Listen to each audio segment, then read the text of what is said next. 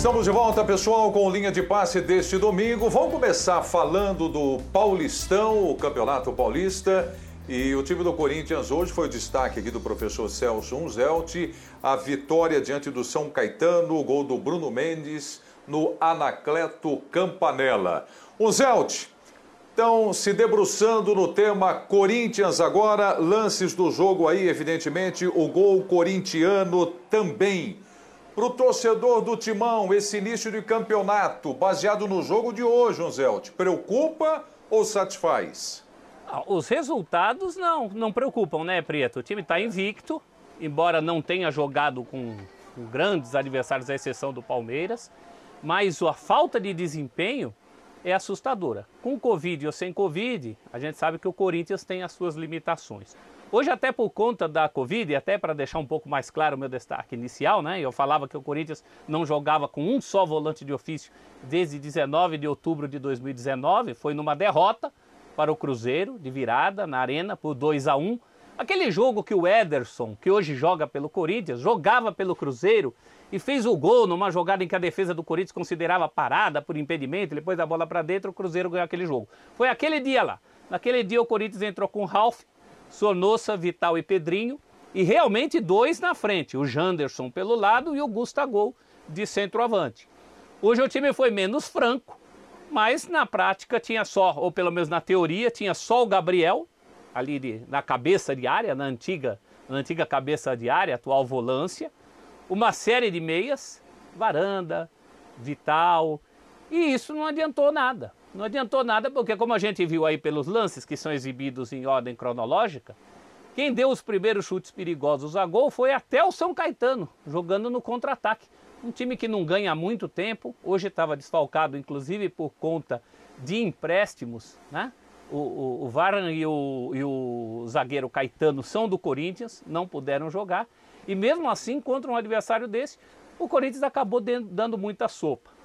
Ainda do primeiro tempo faz o gol justamente com aquele jogador a quem a gente poderia atribuir a falta de mais jogo pela esquerda, que era o improvisado Bruno Mendes, improvisado como lateral esquerdo, mas no lance do gol ele faz o gol é como zagueiro mesmo, de cabeça em uma bola parada. Mas uma bela cabeçada, professor. Não, sem dúvida, mas ali, ali, como zagueiro, né? Ali ele está como Sim. zagueiro. Ele estava fazendo o que ele faria se estivesse jogando como zagueiro. Ele tem cobrado pelo Otero, né? Esse é um detalhe importante, né? Para variar, né? É o cara é o que, que o Otero está fazendo diferença, né? É o que o Otero sabe fazer de melhor, né, João, Vitor, é. companheiros? Ele bate muito bem na bola. Então o Corinthians ganhou em circunstâncias muito especiais. De bom a entrada de muitos garotos. Embora eu conversava aqui em off com o João Guilherme, que eu queria ver mais tempo para alguns garotos. Principalmente o GP, o Guilherme Pereira, que para mim é, é quem está na frente nessa, nessa fila. Estaria na frente até do Varanda, que está ganhando jogos inteiros.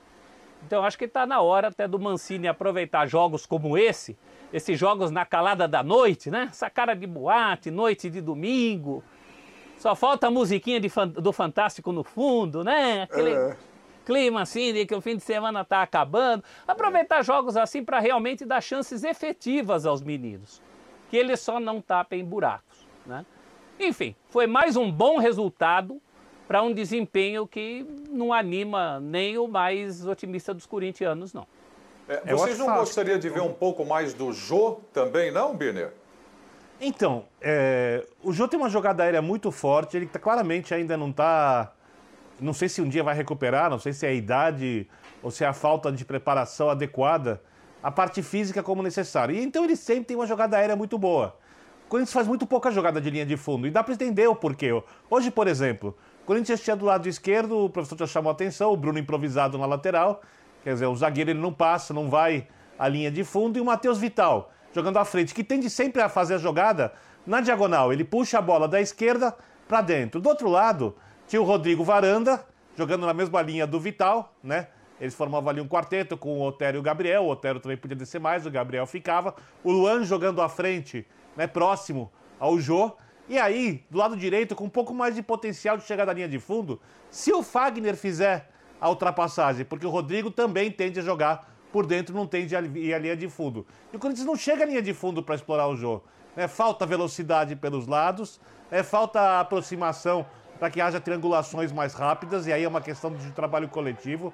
E aí eu fico me perguntando o porquê de o Wagner Mancini não colocar os jogadores jovens desde o início da partida. Porque no Campeonato Paulista, muito mais importante do que. O futebol importante é ganhar.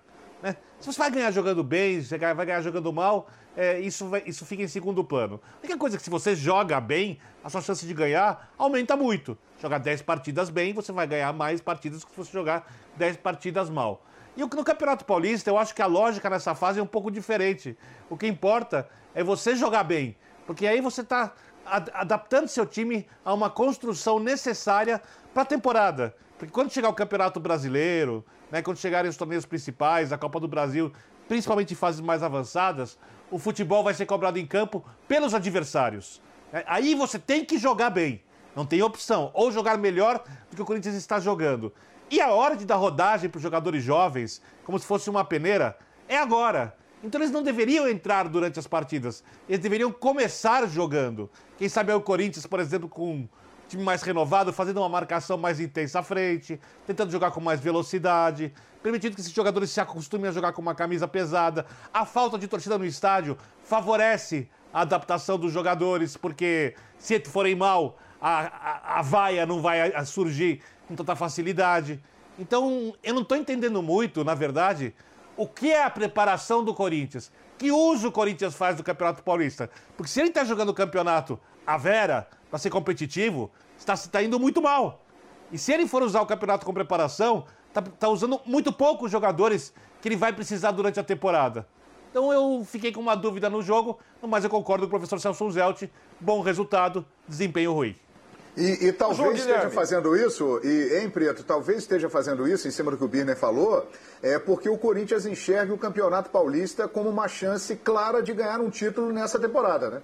Porque convenhamos que Copa do Brasil, que aliás o Corinthians estreia já agora é, no meio de semana, é, Copa Sul-Americana, que Depois ele vai entrar, mas é, exatamente. Nesse estágio né, que o Corinthians está entrando numa Copa Sul-Americana, é, é, o Campeonato Brasileiro de pontos corridos, então talvez esteja fazendo isso exatamente por achar que o Campeonato Paulista seja pelo menos a chance é, de levantar uma taça nessa temporada. E convenhamos né, que é a chance mais interessante mesmo para o Corinthians, pelo menos nesse momento, analisando o panorama da equipe, de ganhar algum campeonato nesse ano.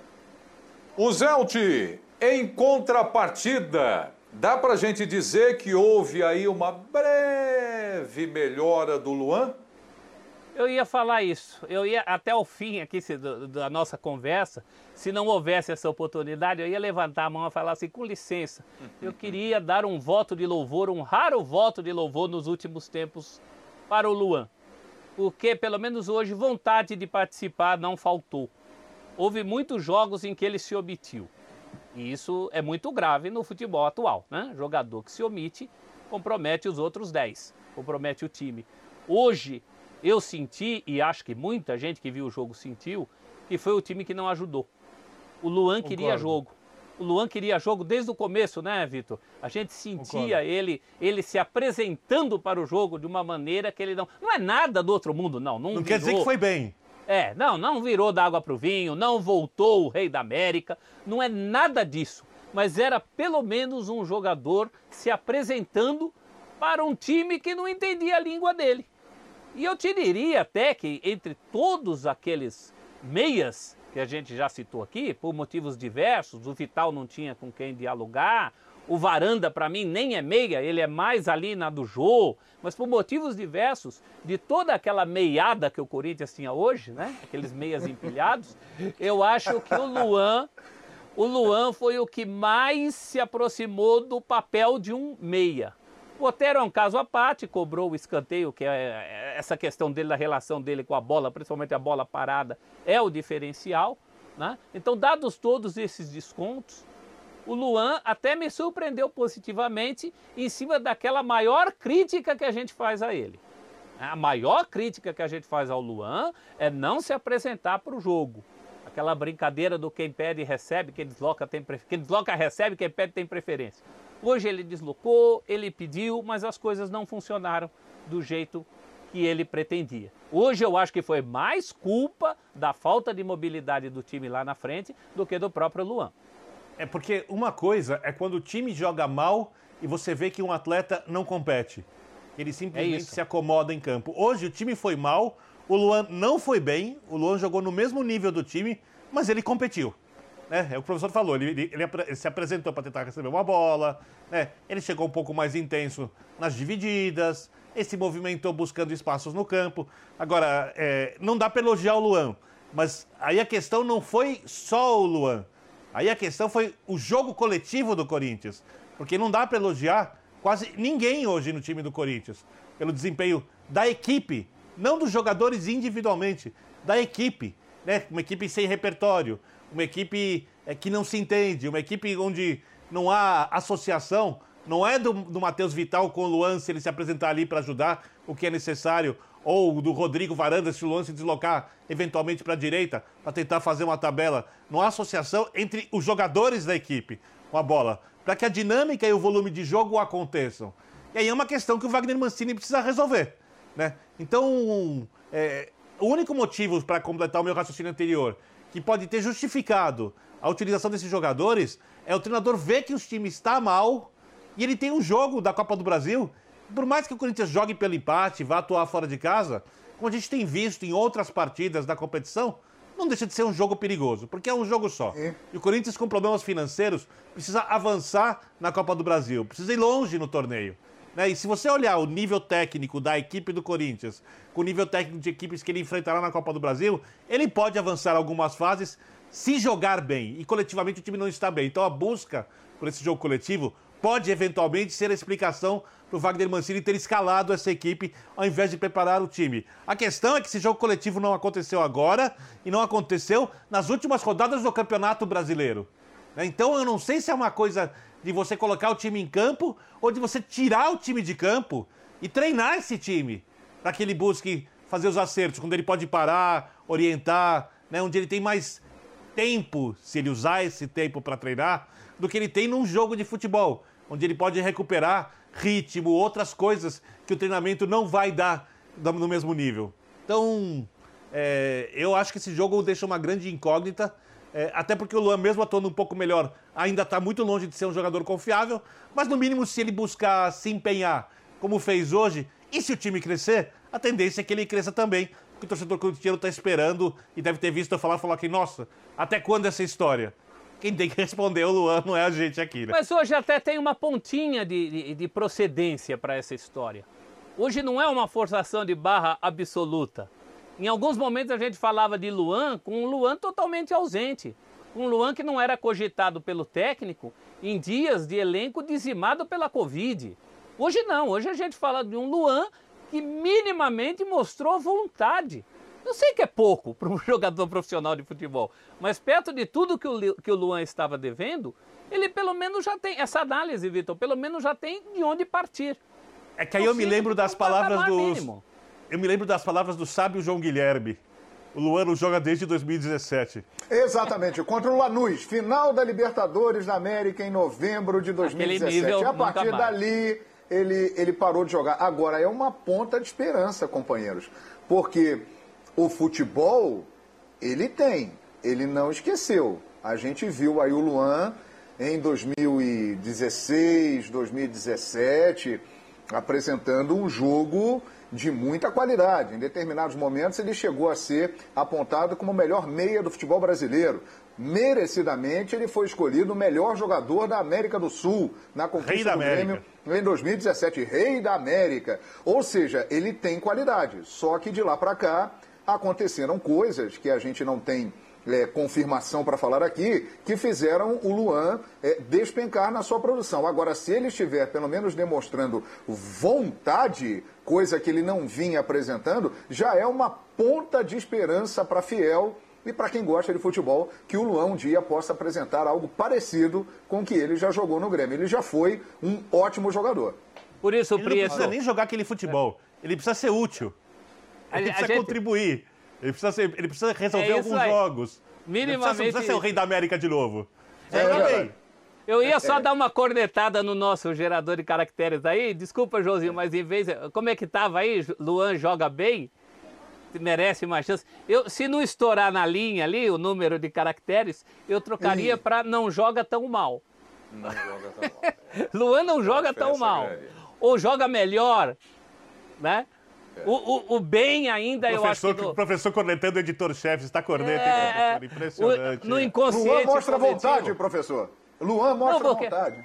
É, porque no inconsciente coletivo, o bem é. do João, do, do, do Luan, Opa. é esse que o João tem na cabeça aí, de Lanús. É, é o último então, jogo dele. realmente, é, é, é, muito, o sarrafo é muito lá em cima, né? Eu, eu diria que ele não jogou tão mal, ou mostra vontade, que nem falou o João. Agora, amigos, é, deixa eu passar num outro assunto aqui rapidamente com todos vocês, porque a gente tem muita coisa para discutir no programa de hoje, inclusive é, é uma pena não ter o Jean Odd aqui para falar sobre a arbitragem de São Paulo e Novo Horizontino. Mas ah, ele a gente que gosta vai passar, tanto. Ele adora. A gente vai passar por esse tema, ainda bem que nós temos aqui o Birner, que, que, que tem conhecimento profundo também.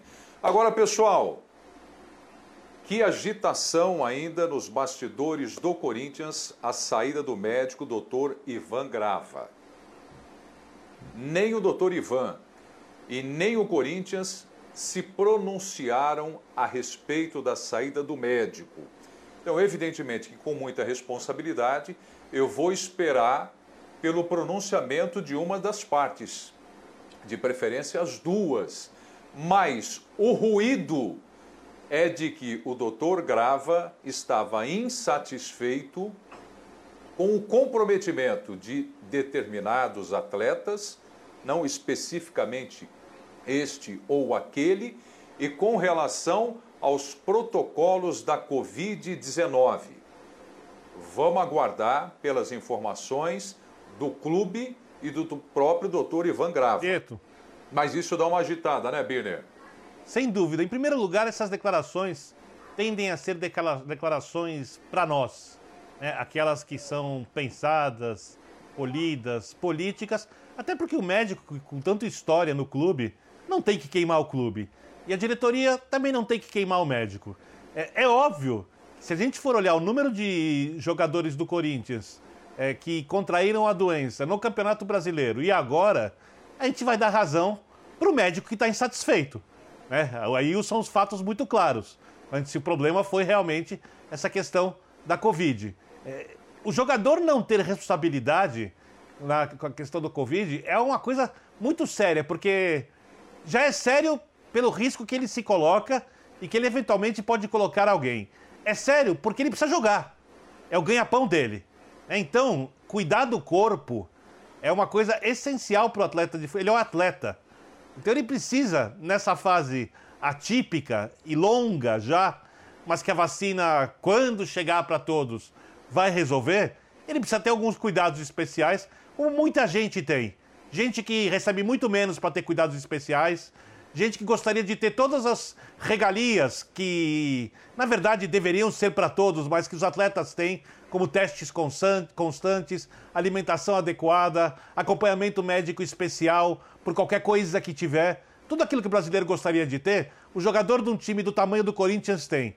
O que você espera de contrapartida desse atleta? Comprometimento. E aí, se for realmente isso, como a gente viu alguns repórteres falando, como você citou, o ruído é esse, o doutor Joaquim Grava está coberto de razão. E não pode compactuar com uma situação dessa, porque ele é médico. Né? De alguma forma, o Corinthians tem se tornado nessa questão um destaque negativo.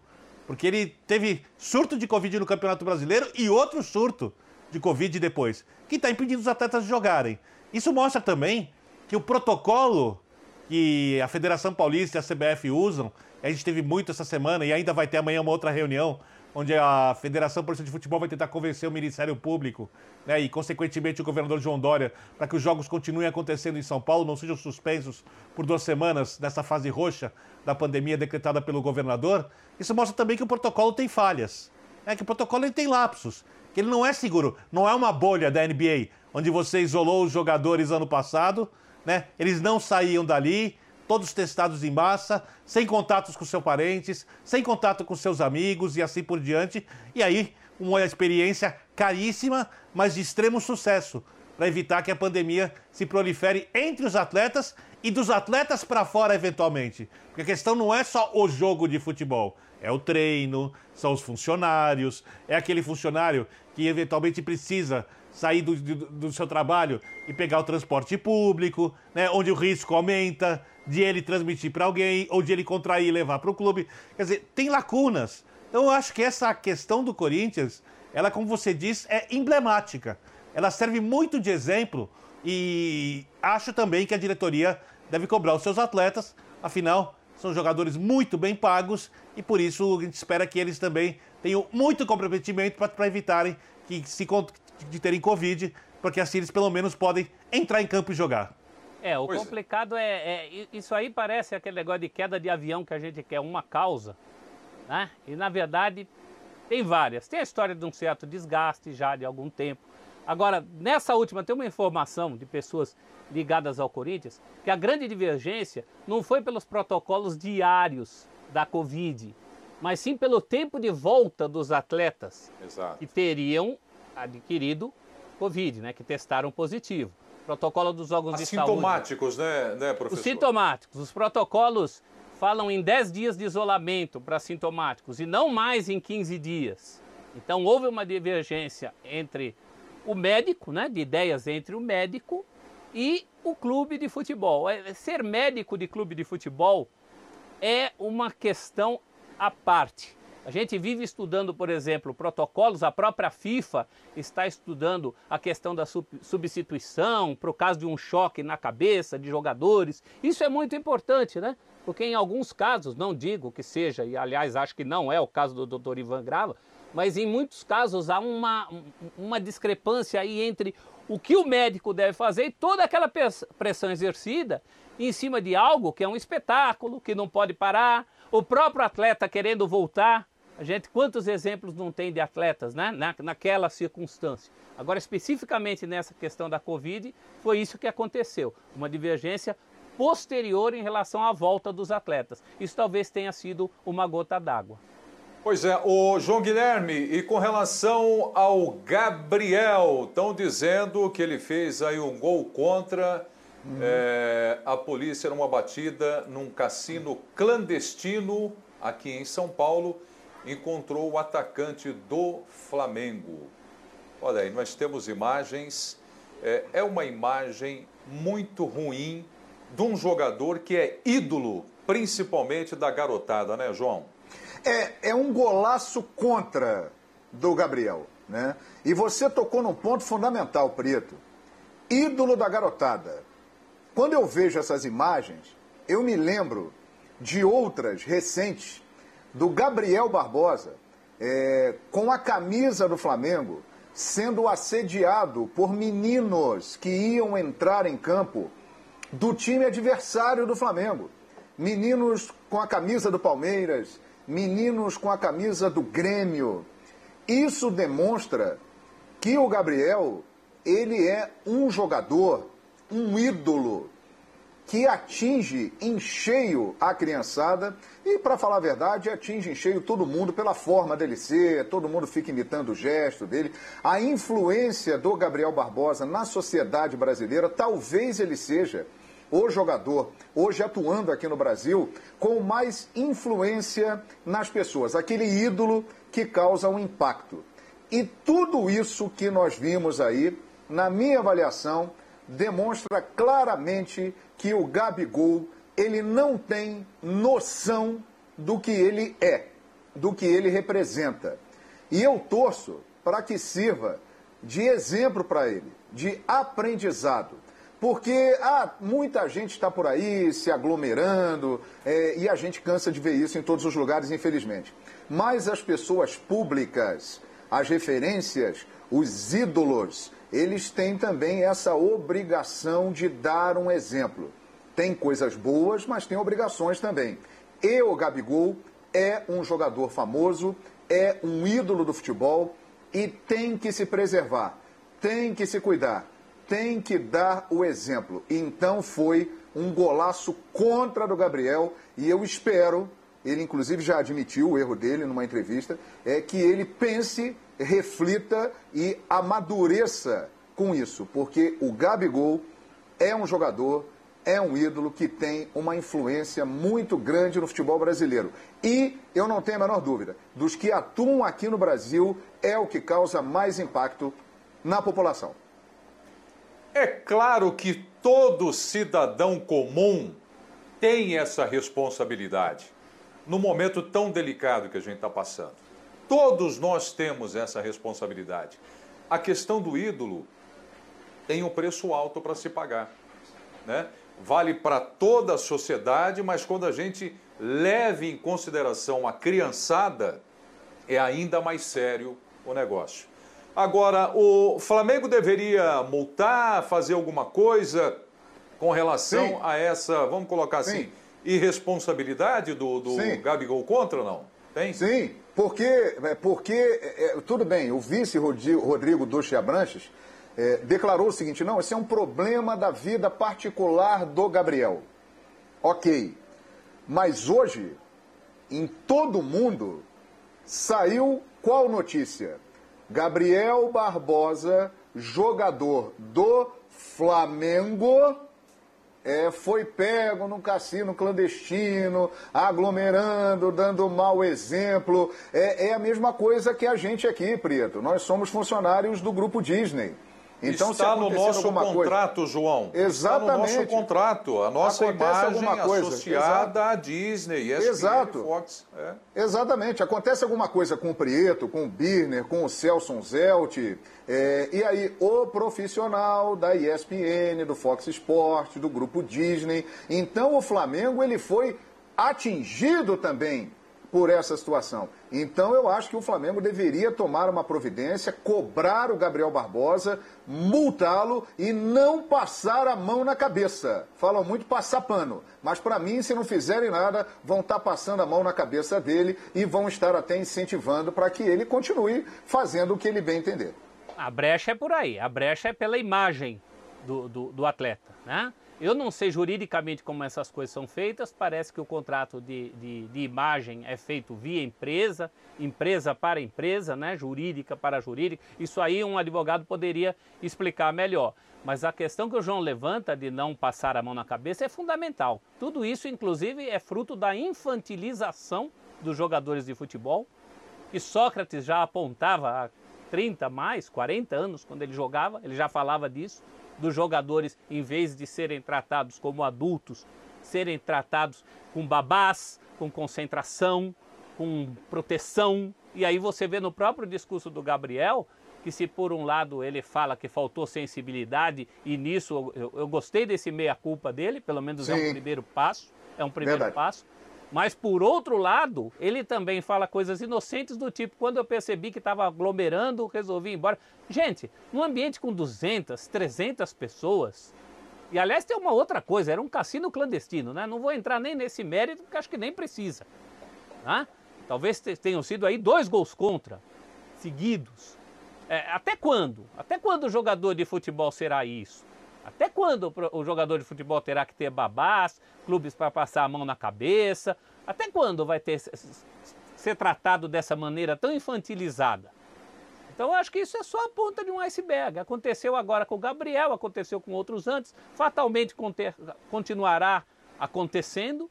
Eu acho que é uma questão mais, mais estrutural e que agora vem à tona pelo momento que estamos passando né? e que possibilita esse tipo de coisa em relação ao Gabigol. Agora há pouco foi Jô e Otero. Os jogadores lá do Atlético Mineiro também tinham tomado uma prensa há algum tempo atrás. E assim vamos vivendo, porque estruturalmente, infelizmente, o jogador de futebol é tratado como um bibelô. É, eu acho que tem uma coisa importante. Eu não, vou, eu não, eu não, eu não, eu não faço julgamento moral dos outros, nunca, né, por situações muito mais graves do que essa.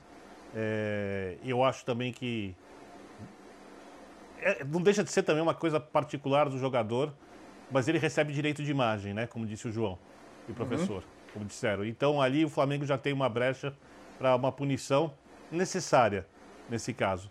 Acho que tem uma outra questão, né? Que fala muito sobre a responsabilidade do jogador com o seu clube e com os seus colegas de trabalho.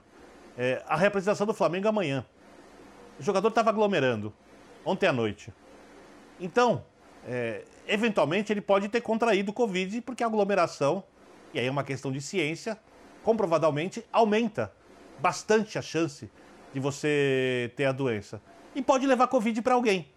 Ou será que o Gabriel ia sair do, por exemplo, do cassino, onde havia 200 pessoas, e ia fazer uma quarentena por conta própria até se apresentar é, ao clube? Não ia, né? Provavelmente iria ter contato com mais alguém. Que ia ter contato com mais alguém, eventualmente. Porque parece que ter contato nessa época, para algumas pessoas, é uma coisa normal.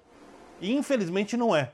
Apesar de nós sermos seres é, sociais e precisarmos de contato, nós estamos fazendo sacrifícios enormes nessa época para não terem contato. Pessoas perderam pessoas amadas e não puderam enterrar as pessoas.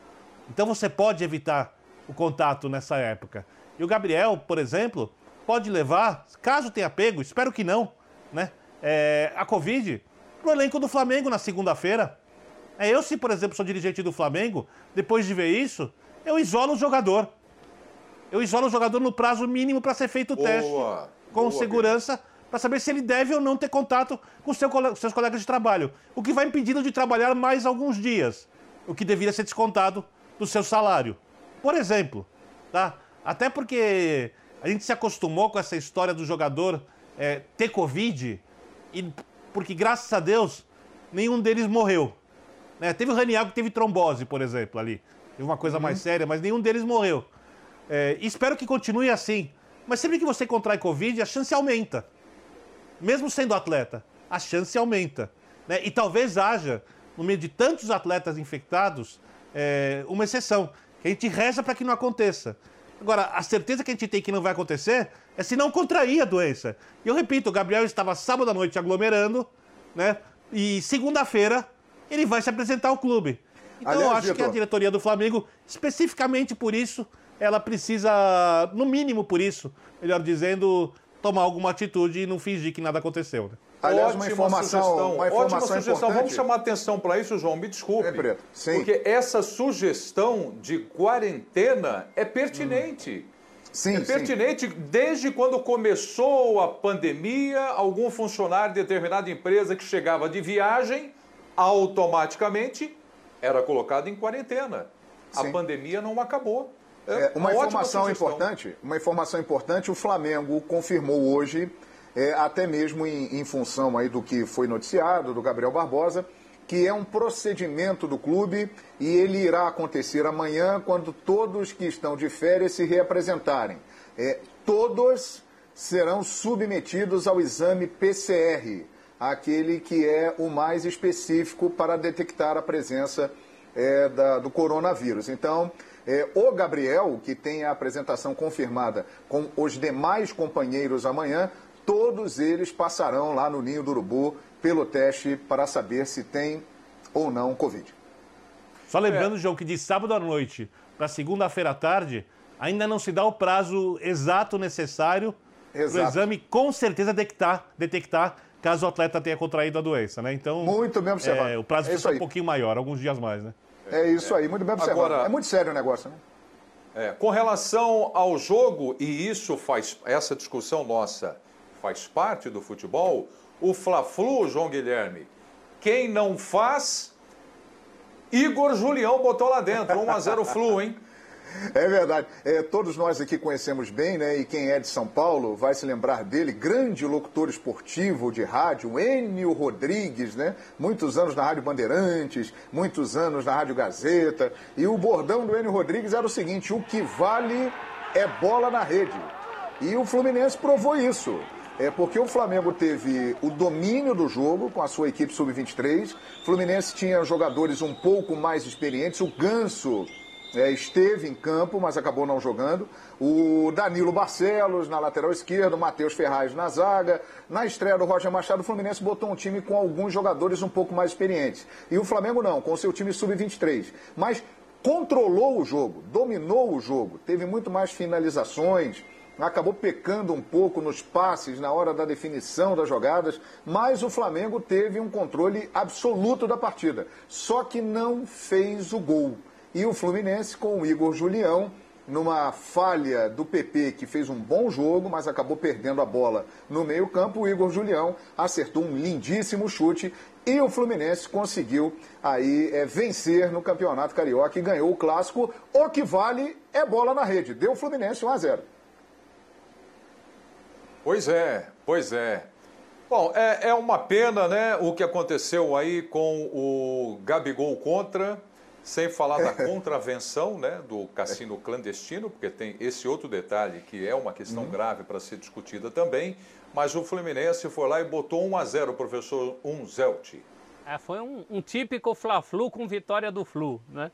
Pelo menos, olha, eu já vi tantos desses na minha vida, mas tantos desses, do gol de barriga no, no ano do centenário, passando talvez pelo primeiro de todos os Fla-Flus, que o Fla era formado por 10 dissidentes do Flu, o Flu juntou um catadão e ganhou o jogo.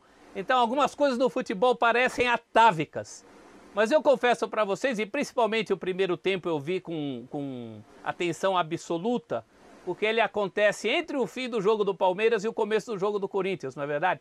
Então o primeiro tempo eu pude ver com atenção absoluta. Vi também o segundo e principalmente a bola que o Michael perde hum. demorar um pouco, mas até ali o Flamengo tinha tido um primeiro tempo absoluto. E hoje, apesar dessa teoria do, do atavismo do Fla-Flu, no intervalo eu pensava, hoje não vai dar para o Flu não. O volume do Flamengo é muito maior, mas o que aconteceu no segundo tempo foi uma jogada muito específica, da bola perdida e, e, e do chute muito feliz do Igor Julião. E eu faço minhas as palavras do próprio goleiro do Flamengo, né? que saiu de campo, Gabriel, dizendo em futebol não existe justiça.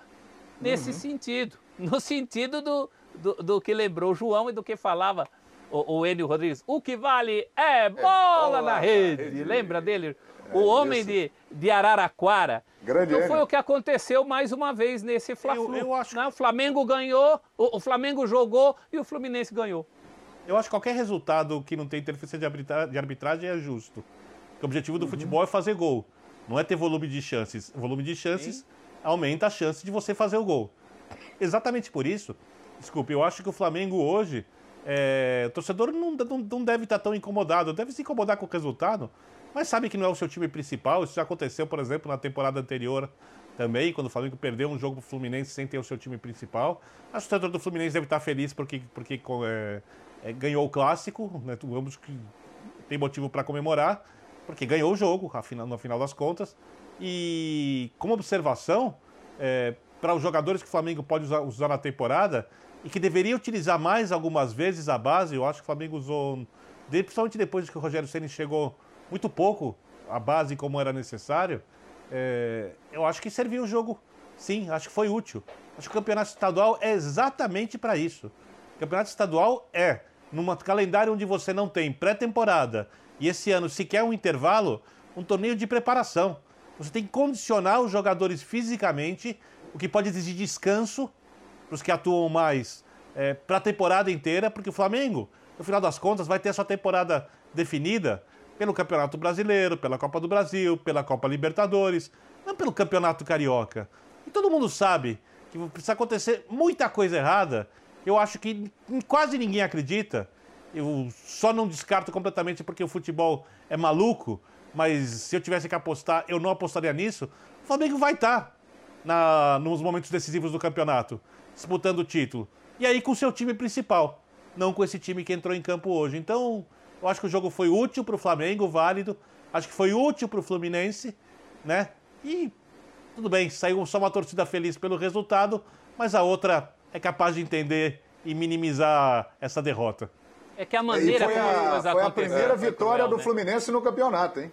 Foi a primeira é. vitória do Fluminense. O Fluminense é a que mais interessa, vencido. né, João? Exatamente. É a que mais interessa. Em que dá um interesse. Empurrão, né? Um... Ah, que interessa. Pulso, né? é, é, a maneira... Eu, eu acho que o, o rubro-negro que eventualmente não tenha visto o jogo sofrerá muito mais do que aquele que viu. Porque esse tem motivos de ficar se lamentando. Mas por quê? Mas por quê? Então você que eventualmente, eu sei que isso é muito raro, um rubro-negro só de melhores momentos, mas se você for um rubro-negro de melhores momentos, você hum. estará sofrendo menos do que quem acompanhou em loco uma partida que se desenhava, um Fla-Flu que se desenhava rubro-negro e mais uma vez acaba sendo tricolor. Perfeitamente. Eu quero saber se vocês apostam no time do Palmeiras no Campeonato Paulista. Respostas já já, depois do intervalo. Continue com a gente. Até já, pessoal.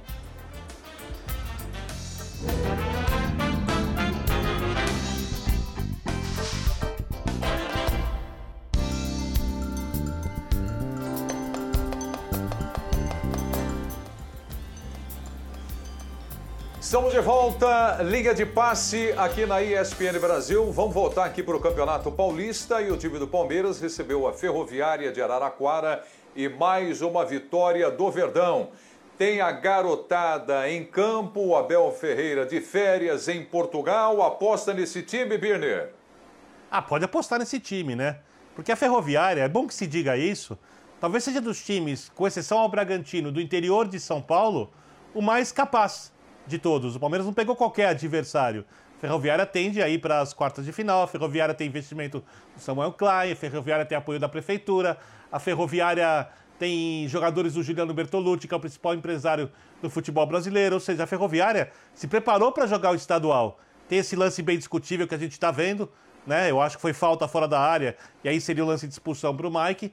É, esse gol em jogada ensaiada, claramente jogada ensaiada, você toca a bola para o lado, porque aí você desconstrói a marcação do adversário. Cruzamento do Scarpa, não é um time tão barato assim. Esse time reserva do Palmeiras tem o Scarpa, que foi disputado, tem o Lucas Lima, o Lucas Lima jogando dessa vez aberto na direita, também muito disputado quando saiu do Santos. E jogadores de base de alto nível, que vão crescendo e que vão ganhando rodagem, já são campeões da América, disputaram o Mundial, são campeões brasileiros, estão dando sustento à campanha do Palmeiras muito tranquila e boa no estadual. A vitória foi merecida, independentemente daquele lance do pênalti. Eu acho que o Palmeiras jogou mais futebol que a Ferroviária e é o principal candidato ao título de campeão paulista, principalmente depois que receberam seus outros jogadores. Quer dizer, o Palmeiras dá um exemplo de como você usa o estadual. Ele está preparando o time para a temporada no estadual e chegará nas fases decisivas do estadual com os jogadores que achar melhor para tentar ser campeão.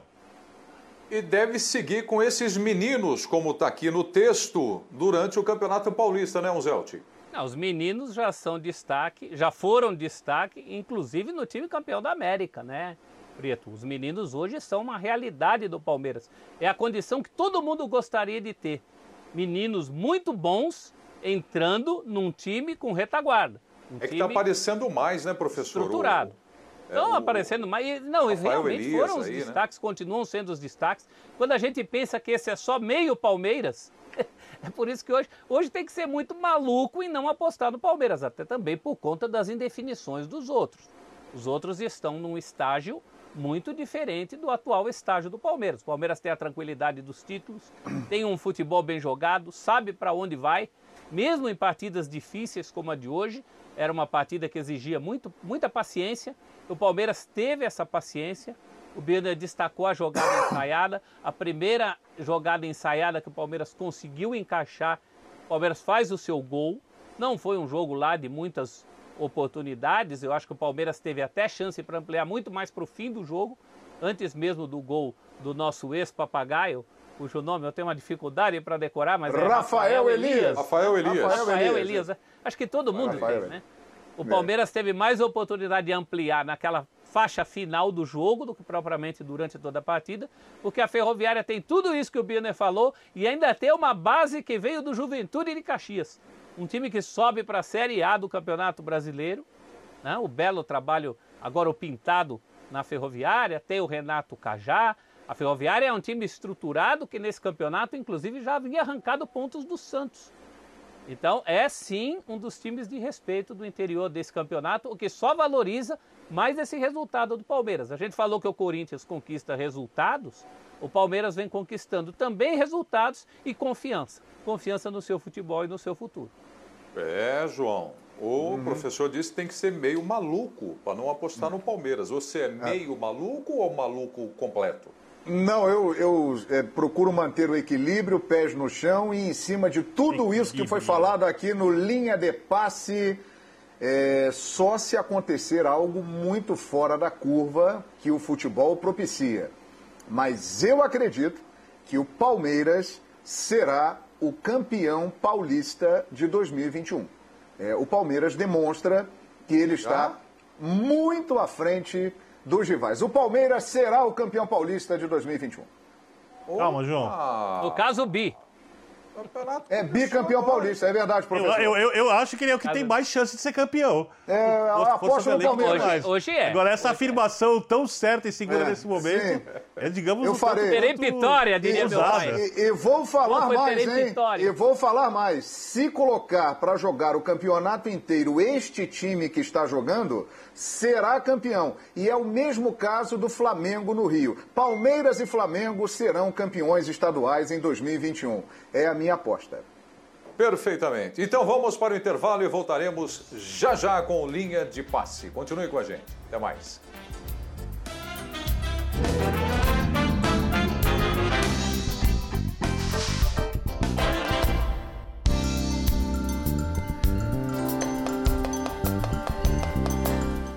Estamos de volta com linha de passe. Coloca o Birner na tela aqui, por gentileza. O Birner, a Federação Paulista admite erro de arbitragem no jogo Novo Horizontino e São Paulo, Birner. É, no ano passado, antes da paralisação, no Morumbi, o São Paulo teve um jogo com dois gols anulados equivocadamente seus e dois pênaltis não marcados contra esse mesmo Novo Horizontino. Dessa vez, é um pênalti escandaloso, daqueles que não, não se discute, não é neopênalti, não marcado no final do jogo. O São Paulo também teve problema com a CBF, no lance do erro do VAR contra o Atlético Mineiro. Acho que o São Paulo precisa caprichar mais no seu trabalho de bastidores, pois infelizmente isso existe no futebol brasileiro. Não está parecendo time grande na hora que o juiz apita. Perfeitamente. Muito obrigado, Vitor Biner, João Guilherme, Celso Unzelti. É mais um Linha de Passe aqui na ESPN Brasil. Uma ótima semana para todos nós e até a próxima. Amigos, abraço Valeu. forte para todos vocês. Valeu. Tchau, Biner. Tchau, Celso. Valeu, Tchau, valeu, companheiros. Valeu, valeu. Tchau, turma. Tchau.